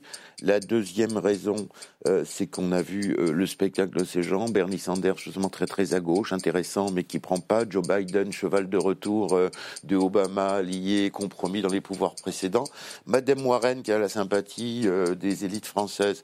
Elle, est sympathique comme une porte de prison, hein, c'est ça. Euh, et c'est pas l'argument, c'est pas qu'elle soit une femme, donc elle ressemble même à une héroïne de. Je sais plus, c'était dans House of Cards. Il y a une rivale comme ça. Ah, on retrouvera, Euh, on retrouvera voilà. le nom, mais sur, sur, sur le gong. Euh, Mathilde Panot, 45 secondes. Vous, vous y croyez? Évidemment, j'y crois. Et puis, euh, surtout en un démocrate qui pourrait battre Trump, qui est euh, Bernie euh, Sanders, qui, pour le coup, a un enthousiasme populaire autour de sa campagne comme rarement vu, qui est celui qui a le plus récolté de fonds avec pourtant des petits donateurs qui donnent des petits dons et qui a aussi celui qui a le plus de volontaires avec notamment une femme qui est quelqu'un qui monte beaucoup en politique aux États-Unis, qui est Alexandra Ocasio-Cortez et qui propose pour le coup un autre horizon politique avec notamment la sécurité, enfin la- la- l'assurance maladie pour toutes et tous, un partage des richesses, la lutte contre euh, le changement climatique avec le Green New Deal euh, et euh, un, voilà un- un- un- une autre démocratie qui pour le coup changerait l'histoire du monde entier si Bernie Sanders arrivait à le faire et je pense qu'il pourra le faire. Sur le gong, on va évidemment poursuivre ce débat avec vous, Monsieur Benamias. Qui de Joe Biden, Sanders ou Warren pourrait éventuellement battre Donald Trump? Je connais assez bien, j'ai eu la chance de connaître une partie des États-Unis, notamment la Californie, c'est une chance, c'est vrai. Mais alors vraiment, me positionner euh, si tôt à l'avance par rapport à ce qui se passe dans les primaires américaines, euh, je serais un devin, quoi. Alors, euh, Alors les sondages donnent Joe Biden en, en non, mais tête, mais mais ça, ça sondage de quoi? Sur quel électorat? Sur, sur quelle primaire? Dans, quel, dans quel État? Si vous voulez, on est, on est, on est très loin. Donc voilà, bon, moi, je pense, à la réponse posée, est-ce que la démocrate peut battre Donald Trump? Je pense que oui. Voilà, parce que c'est les États-Unis et qu'ils ont, euh, ils ont réussi il y a quelques années à, élire un, un, black président, ce qui est quand même le, truc absolument gigantesque mm. qui, est arrivé, sur lequel on sait tous en France, quasiment toutes les formations politiques, on dit bah, bah bravo, quoi, voilà, est-ce qu'on est, on est capable d'en savoir En France, on n'en sait rien. Bon, voilà. Pour le reste, je ne me positionne pas, j'ai là-dessus. ce système est un système, le système américain, je le regarde, il est, il est intéressant parce que le système présidentiel américain donne plus de contrôle aux possibilités, possibilités de contrôle aux assemblées, ce qui me paraît absolument essentiel. Voilà, c'est de ce côté-là que je regarde. Mmh. Comment vous regardez les choses, vous, euh, Alexandre Devecchio? Il est imbattable, Donald Trump? Bah, je pense que le, le, Parti démocrate est tout à fait capable de se battre tout seul. Hein. Et, euh, je, veux dire, Donald Trump est, je pense, bien meilleur qu'on ne le pense, mais il serait mauvais. Euh, ce serait pareil. On a vu l'extrait, ça dit tout du problème euh, de ce parti. Je crois même pas que ce soit un problème d'extrême gauche ou de gauche ou de. Euh, euh il débattait de quoi, franchement? Est-ce que c'est une femme, pas une femme, un black, un nain, je sais pas. c'est un C'est non, c'est un parti qui est malade de la politique des minorités, de, de la politique de l'identité et qui n'a plus rien n'a proposé sur le plan économique et social. Je suis d'accord que Sanders c'est peut-être le moins mauvais euh, là-dessus et qui pourra concurrencer d'ailleurs Donald Trump dans les États euh, ouvriers que Donald Trump a, a, récupéré. Mais enfin, c'est quand même euh, le calme plat. Enfin, c'est les questions économiques, sociales, etc. Ils ont, ils ont quoi à dire là-dessus, le, Parti démocrate? Non, ils parlent de savoir si c'est une femme, si c'est un gay, si c'est ceci. Je pense que ça n'intéresse pas les électeurs. Ça, ça, participe. On parlait de l'archipel français. Pour le coup, les États-Unis, ça, ça c'est un modèle communautaire et, je crois que ça participe à diviser les, les, électeurs avec les démocrates. Le jour où ils, gagneront, c'est quand ils ont retrouvé une politique qui a du sens, où ils proposent un horizon euh, au pays. Mathilde Panot. Mais justement, c'est intéressant parce que c'est une question qui est très souvent posée à Alexandra Ocasio-Cortez et à Ilan Omar, qui soutient aussi Bernie Sanders, de savoir concrètement, euh, dans les questions qui, sont posées par les journalistes, pourquoi euh, deux jeunes femmes euh, soutiennent un vieil homme, en fait, mmh. blanc, mmh. dans, dans, cette course à la présidentielle. Et en fait, dans, dans les réponses que font souvent Alexandra Ocasio-Cortez et Ilan Omar, elles disent justement, justement parce que Bernie Sanders, il ne porte pas un projet qui irait vers telle ou telle communauté. communauté. Il porte justement un projet projet de société qui transcende les identités et qui permet d'ouvrir un horizon qui est un horizon euh, bien autre que euh, la société de malheur qui est en train de créer euh, Donald Trump. Ce qui est intéressant, si c'est Sanders, même si c'est Warren, d'une certaine manière, c'est qu'on voit la, la, recomposition qui s'achève. On va avoir sans doute pour la première fois, parce que je pense que Biden ne va pas y arriver, euh, un, un, débat aux États-Unis entre un populiste de droite et un populiste de gauche, et on voit bien que l'establishment est, totalement, mmh. est, totalement perdu. Le pasteur Jackson, c'est vrai que vous êtes. Oui, excusez-moi. la première fois depuis euh, l'après-guerre. et, si vieux que ça non plus. Roosevelt était un populiste ah d'une certaine manière. Georges-Marc Benamou pour parler oh, bah, aussi. Euh... populistes comme ça, je pense. oui, mais pour moi, le, terme n'est pas connoté négativement. Pour rester, pour rester, un peu dans l'actualité, il y a aussi ce, ce procès en, en, destitution là, qui va peut-être démarrer mardi prochain. Ça peut le déstabiliser, euh, Donald Trump? Ça y est, c'est lancé, la machine est lancée. Oui, tout dépend de ce qui sort vraiment, mais on dit que, écoutez, je suis pas un spécialiste, j'ai pas d'informations privilégiées, mais qu'il serait plutôt euh, protégé par une des deux chambres, quoi. Donc euh, le Sénat, oui, en l'occurrence. Sauf élément de ce complémentaire, j'y crois pas trop. Ça, ça ne le déstabilisera pas du tout, même pas peur pour Donald Trump? Je sais, je sais pas, en tout cas, en tout cas, ce qui. Ou ça peut éveiller peut-être chez les citoyens quelque chose, le fait que ce soit télévisé, très oui, peut-être. En tout cas, en tout cas, je, je pense que euh, par, exemple, une des choses qui est intéressante en ce moment, c'est dans la, folie guerrière qu'a eu euh, Trump euh, avec euh, l'assassinat de Soleimani. une des choses qui a fait beaucoup remonter d'ailleurs Sanders dans les sondages, c'est la position pro-paix qu'il a dit, qu'il a, a prise en disant bon, moi j'avais raison sur le Vietnam, j'avais raison sur l'Irak, et avec tous ces gens qui disent de partout, Sanders veut envoyer vos enfants à l'université, Trump veut les envoyer à la guerre. Donc voilà, je pense qu'il y, y, a, y a des oppositions extrêmement fortes de modèles de société dans lesquels que les que les Américains et les Américaines, enfin les États-Unis et les États-Uniennes devront choisir, trancher. Et euh, je pense que c'est là-dessus euh, que ça doit se jouer. Allez, retour en France, où les élections municipales approchent à grands pas. Et dans la capitale, une petite dernière vient tout juste de s'ajouter à la liste des candidats.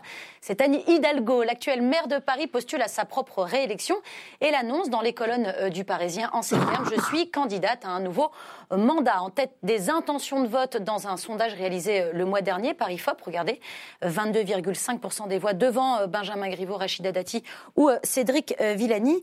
Est-ce que c'est écrit pour vous, Jean-Luc Bellani non, Anne Hidalgo succédera à Anne Hidalgo? Quand on est sur des, des, sondages, il y en a un qui sortira, je pense, dimanche, si ce n'est plusieurs. Euh, qui diront l'inverse Celui-là, non, non, qui diront pas l'inverse, qui, qui, vont montrer que c'est, euh, euh, on est à 22, on est à 17, on est à 17, ah on est à 15, on est à 14. David Béliard peut être à 12,5, il peut, il peut très bien sortir à 16,5. Mm. Euh, Villani peut être, à, peut être à 18, et il peut sortir à 12,5. Euh, Anne Hidalgo a de l'avance. OK. Mais euh, Rachida Dati, de mon point de vue, euh, parce que la droite parisienne, de mon point de vue, existe toujours, euh, peut au fur et à mesure monter à 17, 18, 19, 20. Donc c'est, j'ai du mal à définir, comme dans beaucoup de villes d'ailleurs, hein, comme dans beaucoup de grandes villes, je vois ça sur Lyon et je vois ça sur Marseille, quelles sont les alliances, il y en a beaucoup, potentielles de second tour. Et qu'est-ce qui peut permettre Parce que 24,5 pour, pour Anne Hidalgo, pourquoi pas? Mmh. C'est possible. Ça fait pas une majorité. Il mmh. faut fusionner avec quelqu'un et ou quelqu'une. Et avec qui, du coup? Moi, j'ai l'impression qu'il y a, d'abord, c'est une, une élection du non-désir. C'est-à-dire que allez dans la rue, vous demandez aux Parisiens qui vous avez envie de voter pas pour personne. Ouais. Personne, pardon, ne veut véritablement. Ne porte un nouveau projet où il n'y a pas d'élan. Des fous de euh. vélo absolu, etc. Pour euh, Hidalgo, personne n'a envie de voter pour Griveaux qui ne décolle pas. On trouve qu'on aurait aimé aimer Villani. Euh, Béliard, on aurait aimé qu'il soit un peu plus charismatique. On connaît même pas sa tronche, pardon. Euh, et bon, etc. Donc, il peut se passer une chose, c'est devant ce refus, c'est-à-dire qu'il y ait deux pôles. C'est une poussée d'Hidalgo, effectivement, et une poussée de Dati. C'est-à-dire que hmm. Dati étant le perturbateur du système qui passe plutôt qui aurait plus de saveur que Griveaux, etc. C'est une hypothèse. Alors après, qu'est-ce qui peut se passer dans le troisième tour et les combinaisons électorales? Ça sera compliqué. Euh, vous pensez que Hidalgo peut, avoir peur de Daniel Simonet et Vicage de Rasso bah, en tout cas, en tout cas, euh, Daniel Simonet et Vicage Dorasso, qui mènent la liste euh, Décidons Paris, essayent voilà, de faire une, une, euh, une, démarche qui est une démarche citoyenne innovante, très démocratique, et qui offre là aussi un, un, autre avenir à la ville, où ils écrivent eux-mêmes le programme avec les citoyens. Il y a plein de, de gens de, de, professions différentes sur la liste, et de proposer un autre horizon que la gentrification, la bétonisation et la privatisation de beaucoup des services publics, et pour justement revenir à une ville qui appartient à ses habitants. Mais je pense qu'ils peuvent faire la surprise parce que, contrairement à toutes les élections municipales auparavant, euh, ces élections municipales vont être très courtes, notamment parce que euh, nous sommes dans un temps euh, de colère absolue contre la politique d'Emmanuel Macron. Et donc, personne n'a encore la tête dans ces élections municipales, donc elle va être très courte. Mm. Et je pense que pour le coup, cette liste Décidons Paris peut faire la surprise. En tout cas, je l'espère. Comment, comment vous regardez les choses, euh, Alexandre non, bah, Devecchio Georges-Marc m'a un peu ôté les mots de la bouche et choisir le moins antipathique dans cette, euh, dans cette histoire. Anne Hidalgo pouvait paraître essoufflée, elle a un bilan politique catastrophique, mais bon, la République En Marche a sorti Benjamin Griveaux. Donc euh, on voit bien qu'il y a un problème euh, Griveaux, là encore, c'est l'homme qui parlait des gilets jaunes en disant c'est ceux qui fument des clopes et qui roulent au, diesel. Donc il y a cette arrogance qui est dans l'éthos macroniste et qui, à mon avis, ça va être dur pour Griveaux. Alors moi, Alors, donc, du coup, vous dites quoi elle a, elle a gagné celle qui est le moins antipathique, c'est quand même Rachida Dati. Effectivement, pour les raisons, pour les raisons de qu'a dit euh, Georges Marc, c'est qu'elle fait partie du vieux monde. Elle a des couleurs, elle a une saveur, elle a une personnalité. Bon, je ne sais pas si elle a un programme politique, ah. c'est autre chose. Par contre, contrairement à Georges Marc, je crois que la sociologie politique a quand même changé, que Paris est une ville de, de bobos euh, en trottinette et qu'elle a euh, euh, malheureusement peu de chance. Donc ça va se jouer sur des combinaisons ensuite, parce qu'en plus c'est pas une élection enfin directe, ça va se jouer arrondissement par arrondissement. Donc c'est bien. Et elle n'a pas encore gagné parce que si on voit Villani plus Griveaux, il faut quand même un score à, tous les deux. On ne sait même pas s'ils vont s'allier d'ailleurs. Donc c'est un jeu d'alliance ensuite qui va qui va. Je suis Marseillais, ça s'entend parfaitement à mon, à mon accent. Euh, mais non, je connais bien Paris. Excusez-moi, euh, ville de Bobo, oui, dans certains quartiers. Mais enfin, dans le 18e, dans le 19e, dans le 20e, c'est pas vraiment Bobo. Dans le 13e et le 14e, c'est pas vraiment Bobo. Donc, euh, les conditions, et c'est ça qui fait la saveur de ces élections dans la loi PLM, Paris, Lyon, Marseille, par secteur ou par arrondissement, c'est que on peut pas rien prévoir sur le tour ou sur le troisième tour. Et que c'est tellement composite. quand je disais tout à l'heure, c'est valable sur les trois villes de, de, de Paris, Lyon, Marseille. Les trois villes sont pareilles. Personne n'est réellement en tête. Après, euh, ce que je connais en, politique, c'est que euh, les fusions, c'est sur une journée entre le dimanche soir, résultat des élections, minuit et demi, on sait à peu près où on en est, il faut être d'accord. Il y premier tour. Sur le, entre, on sera du premier tour. il faut être d'accord avant le lundi, 17h, 18h. C'est énorme. et donc ça va donner euh, des. C'est pour ça qu'on voit des, des, des préaccords, mais qui n'ont qui n'ont que de que la signification de, de préaccords. Mm. Je sais pas moi ce que peut faire, peut faire David Béliard. Il est à 12,5 dans le sondage que vous avez donné. David Béliard, quand on regarde d'autres sondages sur d'autres villes, je, parle, je pense à Besançon, je pense à, à Montpellier, je pense à, à Grenoble où Éric Piolle est en train de, sans doute de garder la mairie. On peut avoir des surprises dans, dans, cette élection. Qu'est-ce qu'il fera David Béliard? Il est en train, euh, tactiquement, de, de, dire je ne suis pas obligé de, discuter qu'avec euh, qu'avec Mme Hidalgo, je peux discuter avec M. Villani. Tout est assez malin de mon point de vue. D'un mot d'un mot, euh, la, surprise, elle peut aussi venir du fait que les dernières élections euh, municipales, et pourtant elles étaient plus longues en termes de temps, il y avait 35% d'abstention. Donc la question fondamentale, c'est de savoir qui va aller voter et est-ce que euh, les citoyens et les citoyennes peuvent reprendre le pouvoir sur leur ville. Et c'est ce que propose là encore Daniel Simoni un, des plus gros fort taux, pardon, de fort taux d'abstention, encore pour ces municipales? Aucune, aucune, idée. Non, vous ne savez pas? Comment, comment vous voyez les choses, vous, Alexandre Devecchio? Est-ce qu'elle motive les gens? Est-ce qu'elle motive les, citoyens à Paris comme ailleurs? Euh, à Paris, en tout cas, je pense que ça va être pour beaucoup de gens et peut-être ailleurs aussi un, vote contre plutôt qu'un vote pour. Et c'est un peu la, tragédie euh, française euh, aujourd'hui. Et d'ailleurs, si la situation politique en reste là, ce sera ça aussi à la présidentielle. Bah, il y aura deux. est-ce qu'on est plus contre Macron ou est-ce qu'on est hmm. plus contre Marine Le Pen? Et c'est quand même démocratiquement, ça, donne un avenir au pays qui, qui, est effrayant, franchement. Et pour revenir sur la ville de Paris, Georges-Marc Benamou, le personnage d'Anne Hidalgo, euh, celle qui a été euh, adjointe euh, à la mairie de Paris, je crois, depuis 2001, c'est ça, et puis maire depuis 2014. comment vous regardez ce personnage politique? Vous me déstabilisez un peu, les, mots me manquent. Écoutez, elle, arrive dans la désunion à trôner. Il y a un côté, effectivement, elle a réussi à s'imposer. Elle est sortie de l'ombre de Bertrand de Lanoë, elle s'est imposée. Je ne suis pas d'accord avec sa politique. Il y a plein de gens, la plupart des, des gens sont pas contents, mais de fait, face à la médiocrité et le au dispersement en face, elle va sortir son épingle du jeu. Et face à, effectivement, face à Monsieur Griveaux, elle paraît très sympathique. la, politique ce que je mène, de, ce que j'essaye de défendre depuis des années. les autres candidats ne reviendront pas sur ces mesures phares, euh, elle, a, elle, a, enfin compris, pour une socialiste, c'était pas facile, que euh, les villes n'étaient pas faites pour les voitures. Alors je comprends après les complexités que Sauf ça qu'elle n'a pas un projet alternatif. Elle, elle, elle la souffrance. Elle va pas ok, elle ne va pas jusqu'au bout. Ben voilà, c'est bah, tout quand même beaucoup. Non, mais c'est bien sûr, d'accord. Mais à ce niveau-là, quand même, quand tu regardes. Euh, les Paris euh, d'il y a 15 ans ou 20 ans et Paris aujourd'hui, je pense notamment par rapport à la réappropriation des places publiques. Euh, qui est un, qui est un, je trouve que la place de la Bastille, avec cette truc sinusoïdal, est réussie. C'est un truc à devenir fou et à créer de la pollution. Non mais attends, je parle du concret, là, tu es un Marseillais, toi. Non, non, ça va. Non mais concret. Hier, j'ai Essayons de circuler place de la Bastille.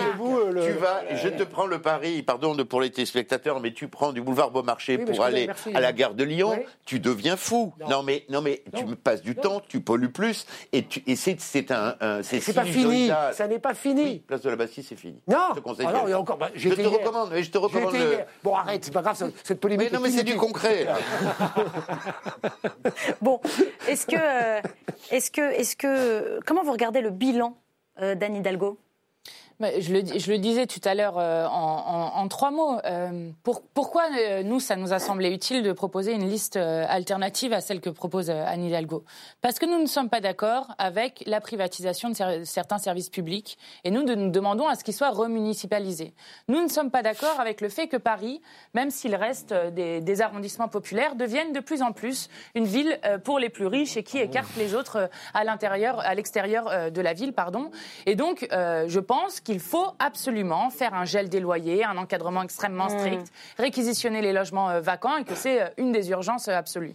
Nous sommes pour la, gratuité des transports publics qui, en termes de pollution, par exemple, aiderait énormément. Il y a beaucoup de villes qui l'ont montré. Je pense à Niort, à Dunkerque, mais encore à d'autres villes qui, qui l'ont mené. Donc, donc voilà, il y a, y a besoin d'avoir, et c'est la démocratie, d'avoir différents projets qui s'affrontent. Et et donc on verra, clair, dit. on verra ça au mois de mars. Ça, me paraît normal. et puis, euh, et puis euh, c'est aussi euh, cette semaine qui est paru le 33e baromètre pardon, de confiance dans les médias réalisé par Kantar pour le journal La Croix. Regardez, l'intérêt des Français pour l'information atteint son plus bas niveau. 71% des Français n'ont pas le sentiment que les médias rendent mieux et davantage compte de leurs préoccupations. Euh, Alexandre Devecchio, comment vous expliquez cette euh, défiance? Est-ce que vous aussi, vous faites partie de ces 71 eh, Écoutez, on est, on est dans un pays aujourd'hui où à chaque fois que quelqu'un assassine une personne au, cri de, au couteau, au cri d'Allah Akbar, on continue à dire que c'est un déséquilibré. On est dans un pays où on a expliqué pendant trois ans que le Brexit n'aurait pas lieu, que c'était pas possible. Ensuite, que Boris Johnson était un, imbécile. On a expliqué que Donald Trump ne gagnait pas. Je peux remonter très loin. On a expliqué que le traité de Maastricht allait créer de la prospérité euh, et de l'emploi, que euh, l'immigration, euh, ce serait le vivre ensemble heureux et que c'était une chance pour la France. Donc je pense qu'on paye tout ça, une forme de pensée unique qui a été très très présente pendant 40 ans dans le, dans système médiatique. Et aujourd'hui on, on en paie les conséquences avec ce que ça peut euh, avoir d'effrayant puisqu'il y a un scepticisme généralisé. Et même maintenant ce qui est factuel, les gens commencent à en douter. Mais il va falloir que cette profession fasse son autocritique et apprenne à penser aussi parfois contre elle-même. Comme, euh, comme euh, le recommandait Emmanuel Macron à ses vœux à la presse, qu'il fallait. Bah, je reprends exactement ce qu'il a dit. Hein. Il est mal placé. Donc, voilà, il, faut faire le ménage en je suis pas sûr, Je suis pas sûr qu'il soit le mieux placé pour, pour, pour, C'est pour ça que je voulais vous faire la remarque. Non, euh, faut.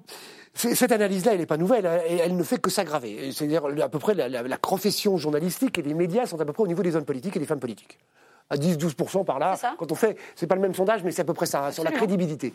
Euh, c'est selon, parce que si on demande aux auditeurs de France Culture et d'Arte, ou, de LCP, allons-y, euh, s'ils sont, euh, s'ils ne, trouvent pas crédible cette chaîne, ou ah, je, citais, je, je, peux en citer d'autres, hein, quelques autres. Après, il y a, enfin, faut pas, faut pas se leurrer, le, le, cadre des, des, des propriétaires d'un certain nombre de, médias, totalement, qui sont des, totalement dans un cadre où on sait même plus qui sont les dirigeants réels je parle des dirigeants, je parle pas des journalistes là, mm. je parle des dirigeants. Ça n'a échappé à, ça n'a échappé à personne. Le, côté euh, euh, on est, le seul pays à avoir, on est le seul pays à avoir autant de chaînes d'infos. Par ailleurs, vous pouvez chercher ailleurs, il y en a pas autant. Hein. Et donc, ça a tout mélangé. Et je, crois que euh, bon, ça va aussi dans le sens du vent de ne pas croire euh, euh, ce qu'on nous dit, ce qu'on voit. on a fait le petit jeu de tout à l'heure. C'est ça, voilà. Donc, je crois que cette crédibilité, parce que je, vais parler d'un autre journal. Quand la Croix fait ça, est-ce que le lecteur de la Croix ne croit pas à la Croix? Hmm. J'en doute, j'en doute énormément. Je veux dire, s'ils font un sondage, la crédibilité de la Croix.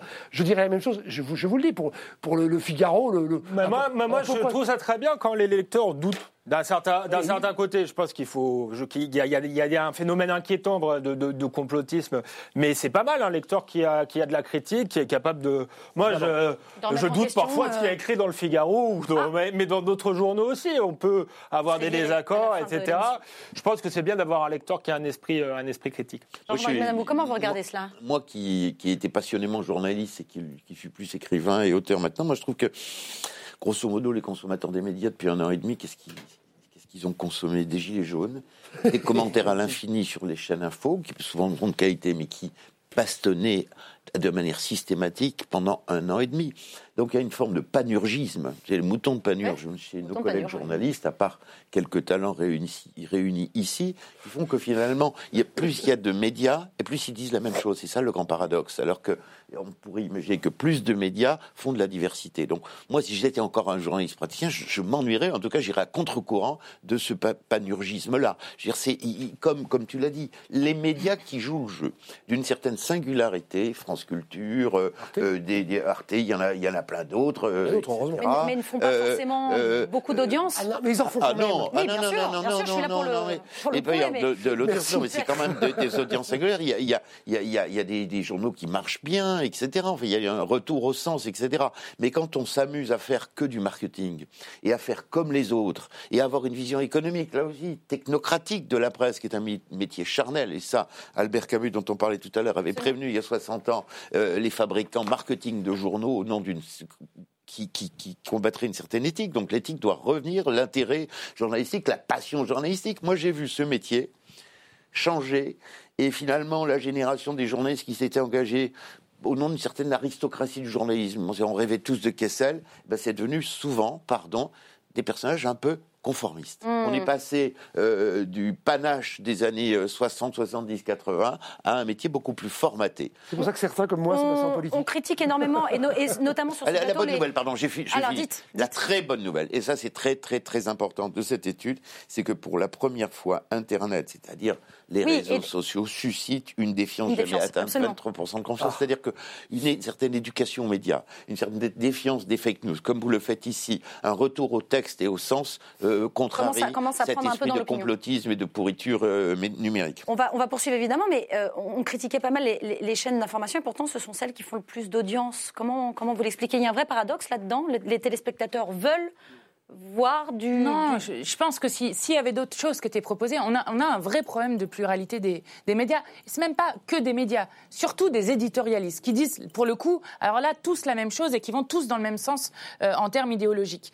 Pourquoi est-ce que euh, cette, cette défiance, elle augmente? Moi, je pense que, par exemple, ce qui s'est passé avec le mouvement des Gilets jaunes et ce qui se passe en ce moment avec la grève joue pour beaucoup. Lorsque vous allez en manifestation euh, avec les Gilets jaunes pour exprimer votre mécontentement euh, et euh, votre volonté de changer de, de- de politique, vous arrivez en manifestation, lorsque vous revenez le soir chez vous et que vous regardez les chaînes d'info- d'information en continu, vous n'êtes euh, que euh, des violents euh, et des gens qui ne savent même pas pourquoi ils sont là. Enfin, j'exagère un peu, mais c'est c'est vraiment ça qu'on a montré. Et pour le coup, ça, ça fait mal aux gens. Et ça, et ça fait réaliser à plein de gens que il y a une information partielle qui est faite dans beaucoup euh, des chaînes d'information, notamment euh, en continu. Donc il faut, bon, tout simplement libérer les médias des euh, quelques milliardaires, de la poignée de milliardaires qui détiennent pratiquement euh, 90% d'entre eux. Et il y a une volonté, notamment il y a un essor des, journalistes indépendants qui le font sur Internet comme ils le peuvent, parce qu'il y a une volonté justement d'avoir des choses qui sont avec d'autres sons de cloche et puis des choses aussi de fond.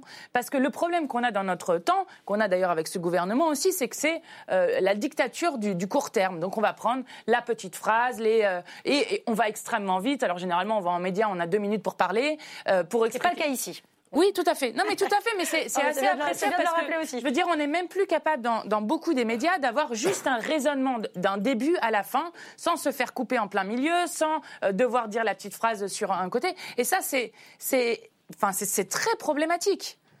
J'ai, je, regarde, je, je suis- moi je suis sur Twitter comme réseau social, ça me suffit amplement. Il y a du bien, il y a du, il y a du mauvais. Et, mais je, je, je regarde les, les, les- critiques qui sont faites aux médias.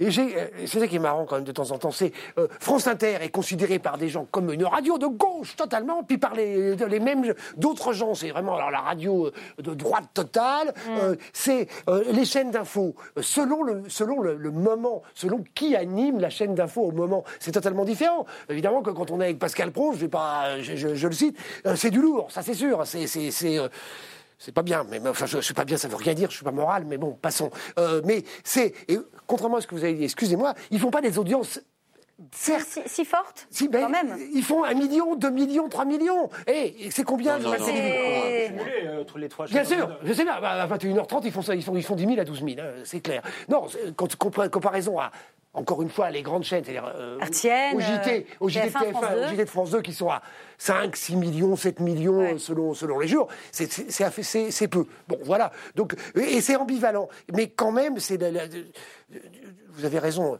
Mathilde, c'est c'est clair et net qu'à un moment donné, il y a cette espèce. Alors je vais le dire, c'est pas bien de le dire, mais moi, ces éditorialistes que.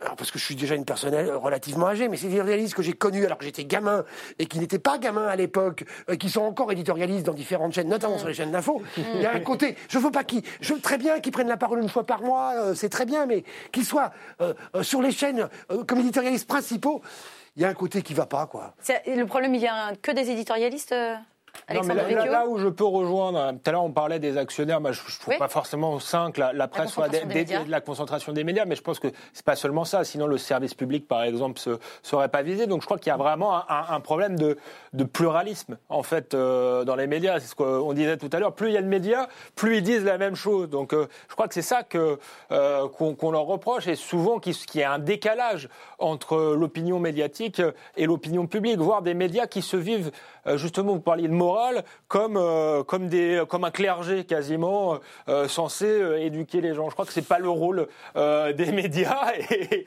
et, donc le rôle c'est d'informer et avec des sensibilités différentes. Je crois que toutes les sensibilités doivent être représentées et pas seulement une, forme de conformisme comme le disait Georges-Marc Bellam. C'est ce qu'on essaye de faire sur ce plateau chaque semaine. D'un mot pour terminer. il y a la concentration des médias, les 9 milliardaires qui détiennent plus de 90% de la presse, mais il y a aussi un problème de représentativité. J'ai plus les chiffres exacts en tête, mais il y a, euh, je crois, 15 fois plus de cas, par exemple, que d'ouvriers qui parlent à la télé. Et pour le coup, le mouvement des Gilets jaunes, ça faisait du bien aussi de pouvoir avoir enfin des personnes qui sont au chômage, qui viennent s'exprimer, des aides-soignants, des infirmiers. Mais oui, exactement. Et ça, c'est une des raisons aussi qui fait qu'il y a un problème de, multiplicité des voix euh, qui parlent dans les médias. On vous a entendu. Et il en est une euh, qui a l'habitude aussi de critiquer les médias, c'est Marine Le Pen. Pourtant, hier, elle profitait de ses vœux à la presse pour annoncer qu'elle serait bien candidate en 2022. Deux jours plus tôt, devant Jean-Jacques Bourdin, la présidente du Rassemblement national prenait l'offensive. En réalité, les Français, souffrent de la politique qui est menée par leurs gouvernants. C'est pas de leur pays dont ils souffrent, c'est pas de leur histoire, évidemment, mais c'est des gouvernants qui se sont succédés à la tête de la France et qui ne cessent d'affaiblir notre pays, qui ne cessent euh, de mettre des difficultés euh, euh, devant la route des Français et de les faire vivre dans un sentiment d'insécurité physique, sociale, même politique, qui est devenu aujourd'hui insoutenable. Alors, qu'est-ce que vous comprenez de, de ce qu'on vient d'entendre là, Georges-Marc Benamou? Bah, Elle se remet sur orbite, hein, euh, c'est tout. Moi, je, je, je l'ai écouté dans ses voeux là sur, sur euh, Internet. Ouais. Je l'ai trouvé, parce qu'elle joue gros. Enfin, on comprend qu'il y a une opération là derrière, hein, une opération de légitimité et de remise sur orbite. Euh, je l'ai trouvée pas, pas, flamboyante, hésitante dans son, dans son discours, avec un côté élément de langage, j'ai pris du recul, euh, etc. Enfin, elle jouait Mitterrand, la force tranquille. Il y a que, côté... Et, donc, je ne l'ai pas trouvée très bonne, et je me pose la question de pourquoi cette sortie maintenant? Pourquoi le faire Pourquoi, pourquoi le faire? maintenant? Alors, est-ce qu'ils est qu'ils ont des problèmes internes? Parce que visiblement, est-ce qu'il faut bloquer Mario Maréchal Le Pen? Peut-être des éléments qu'on ne sait pas, parce que pourquoi elle se prédéclare maintenant alors qu'il y a un congrès plus tard? Est-ce qu'il y a des problèmes internes? Est-ce qu'elle pense que c'est maintenant qu'il faut s'élever euh, contre, contre Macron, trouver sa place? C'est des débuts de vœux un peu bizarres. Mmh.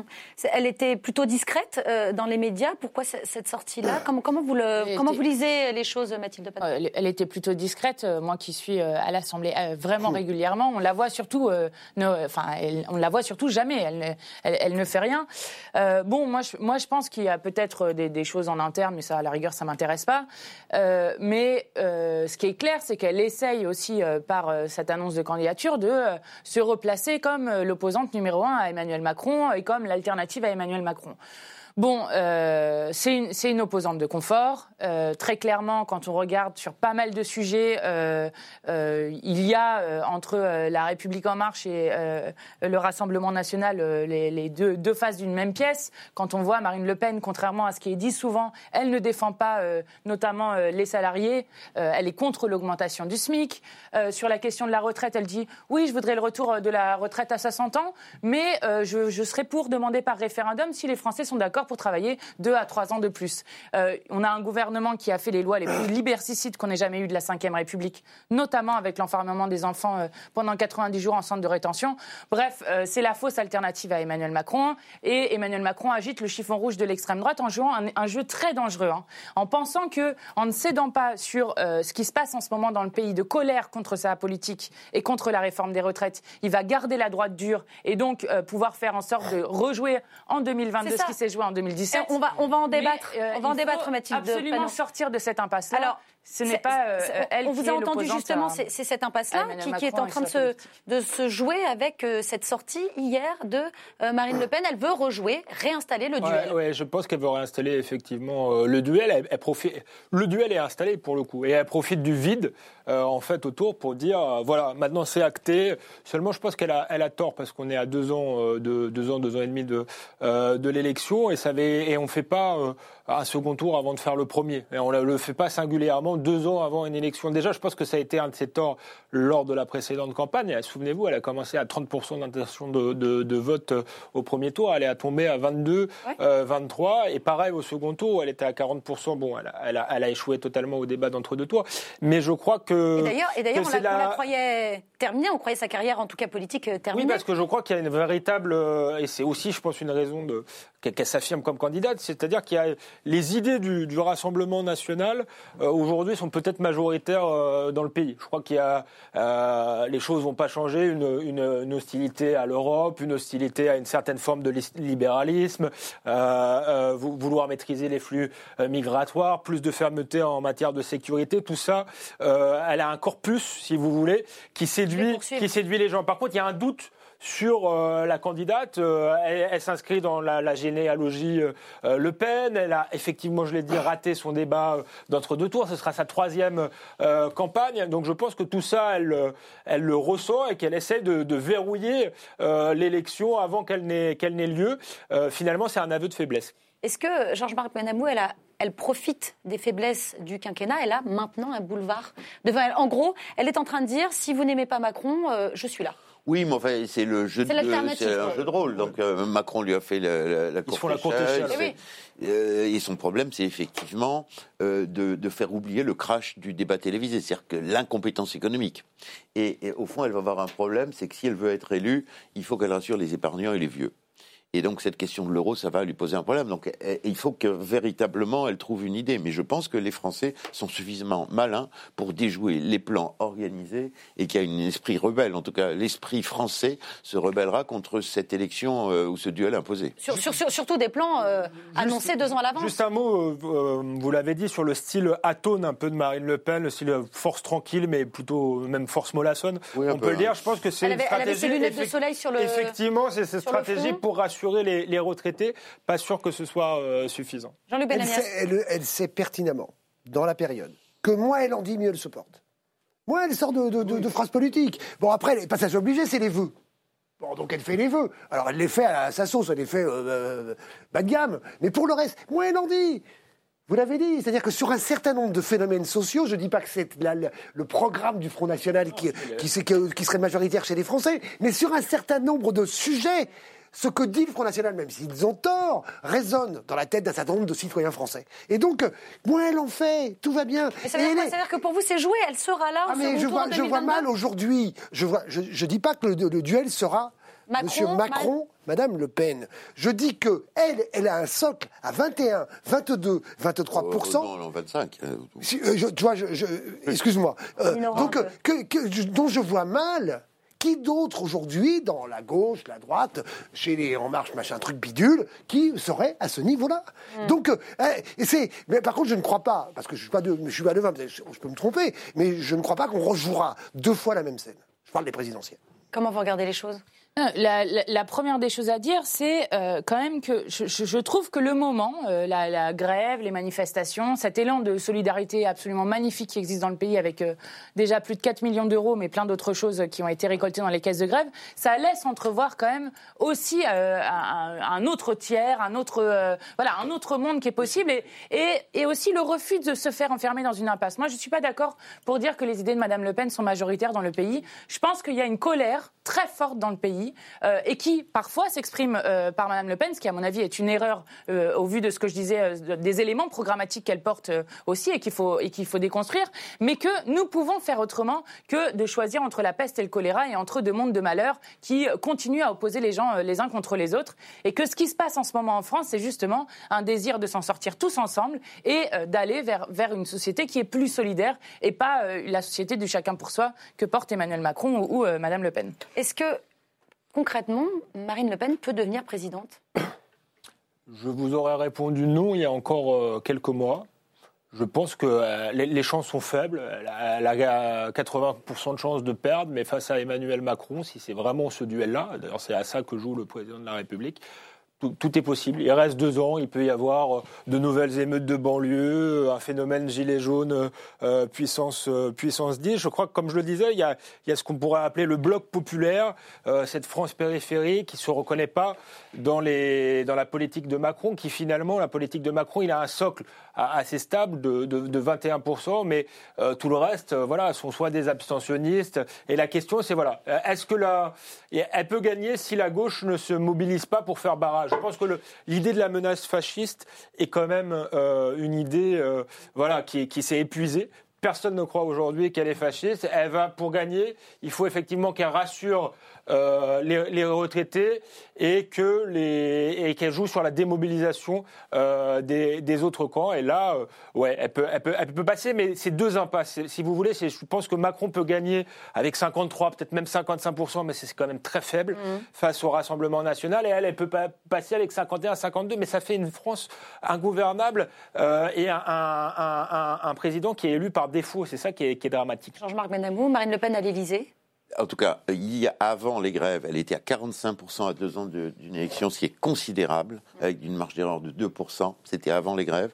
Les grèves vont laisser de la frustration, des, électeurs, des insoumis, pardon madame, euh, qui euh, se mobilisaient pour Macron, désormais ont décidé à plus de 63% euh, décideront de voter pour Marine Le Pen. Les socialistes, il y a de fortes chances, après les frustrations sociales qu'on aura vécues, qu'ils restent chez eux. Donc la situation, elle est assez dangereuse pour Emmanuel Macron. Moi, je ne crois pas à l'élection tranquille et cynique, etc. Je pense qu'on est dans une situation dangereuse où les idées du Front National euh, peuvent déstabiliser un président qui peut paraître un peu hors sol.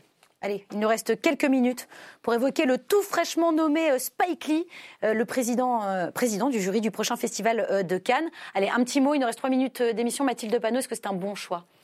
Ça fait plaisir de voir que c'est un réalisateur engagé, notamment sur les causes contre le racisme.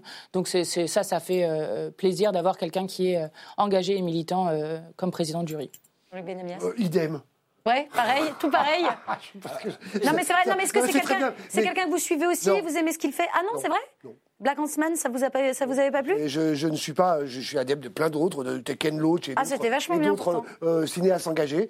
Spike Lee, pas vraiment. Ah oui? C'est comme ça. Et Alexandre Je dirais totalement l'inverse. Très heureux que Spike Lee soit, soit président du jury, mais parce que c'est un grand cinéaste. Euh, effectivement, Black Huntsman, mais Do the Right Thing, Jungle Fever. Bien sûr. Et d'ailleurs, son aspect engagé. Alors, il, il, a des tendances parfois communautaristes, mais il est aussi capable de, de, de critiquer ses propres communautés. Ouais. Je trouve que c'est un aspect intéressant de. Il est moins virulent euh, dans ses films d'ailleurs que dans ses, prises de position J'aime pas trop ces prises de position publiques, mais ces films sont souvent euh, juste intéressants. Il sait filmer euh, euh, les phénomènes, les phénomènes sociaux. Donc, je pense qu'artistiquement, c'est un bon choix. Et d'ailleurs, il a dit lui-même, il a beau être militant, que c'est le cinéma qui primerait. Et juste une aparté, voilà, les, les, les débats idiots sur les Oscars. Est-ce qu'il y a assez de femmes réalisatrices ou pas Je trouve ça un peu, un peu stupide. Je crois que l'art, ça se juge pour quelle est l'œuvre artistique la, plus intéressante, la plus, la, la plus séduisante. J'aimerais bien qu'on parle un peu de cinéma à Cannes, aux Oscars, au César, et un peu moins du reste.